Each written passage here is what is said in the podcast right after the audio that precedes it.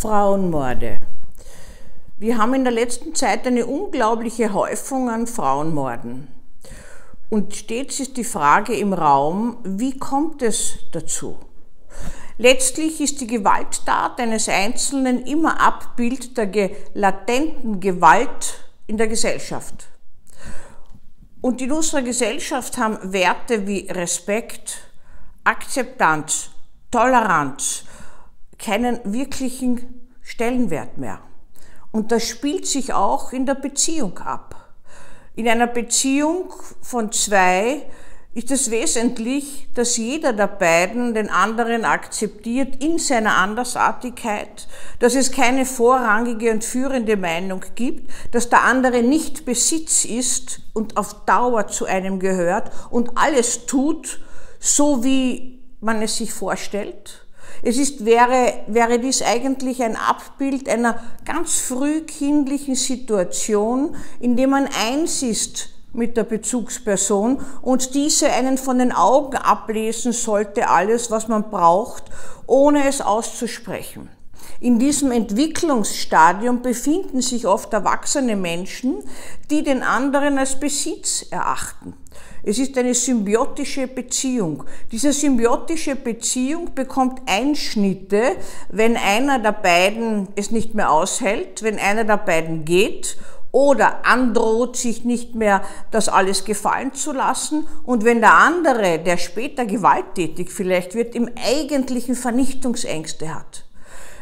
Menschen, die töten und Männer, die töten in Beziehungen, haben eigentlich Ängste, sind die Schwächeren in der Beziehung. Das verstellt den Blick darauf, manchmal, weil sie es Gewalt anwenden und daher äh, glauben sie, dass sie stärker sind und viele meinen das auch, weil Gewalttätigkeit noch leider immer den Stellenwert von Stärke hat. Es ist aber nur Abbild von Schwäche weil es wurde nicht gelernt, konstruktiv umzugehen, Frustration zu ertragen, einen Weg zu finden, um auch den anderen in einer respektvollen Weise zu akzeptieren und wenn er Trennungswünsche hat, das auch zuzulassen.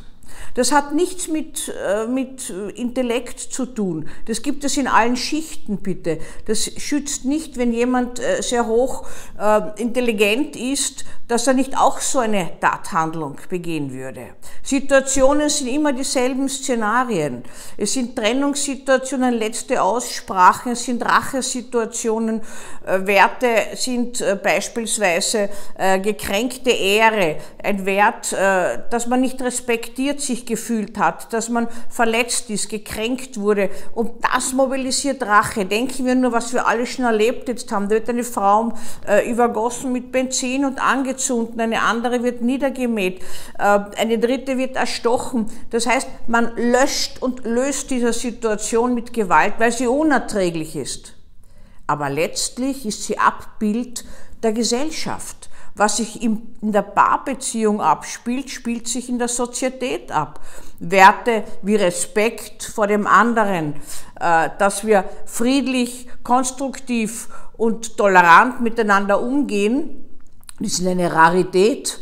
Äh, es ist äh, alles erlaubt. Wir können mit Freiheit wahnsinnig schlecht umgehen. Ich meine gar nicht die Corona-Zeit, wo unsere Freiheit beschränkt ist, sondern insgesamt wir haben nicht die Mittel gelernt, um konstruktiv damit umzugehen, wenn vieles erlaubt ist. Wir müssen den anderen niedermähen, nicht? Äh, damit er vielleicht zur Besinnung kommt, weil jeder Einzelne hat nur gelernt, das wahrzunehmen, was seine eigene Meinung ist. Und das spielt sich in der Paarbeziehung ab. Da hat dann immer nur einer recht und wenn der nicht gehört wird, dann macht er etwas, damit er gehört wird. Das heißt, es kommt zu einer furchtbaren Auseinandersetzung und letztlich auch zu einer Tötungshandlung, Gott sei Dank nur in ganz seltenen Fällen, aber bei uns ist es leider so eine Häufung.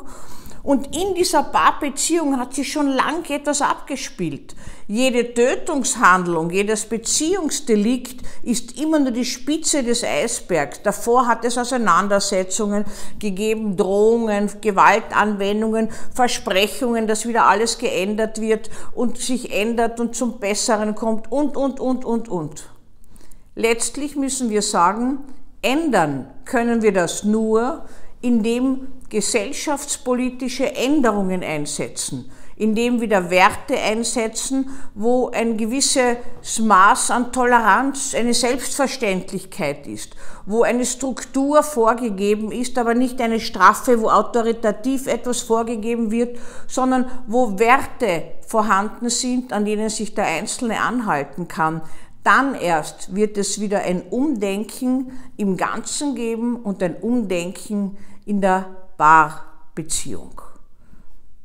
Wenn das nicht der Fall ist, wird auch der Ausbau von Frauenhäusern nicht helfen und wird nicht helfen, dass man Männer eher unter die Arme greift und äh, Männerberatungen ausbaut und so weiter.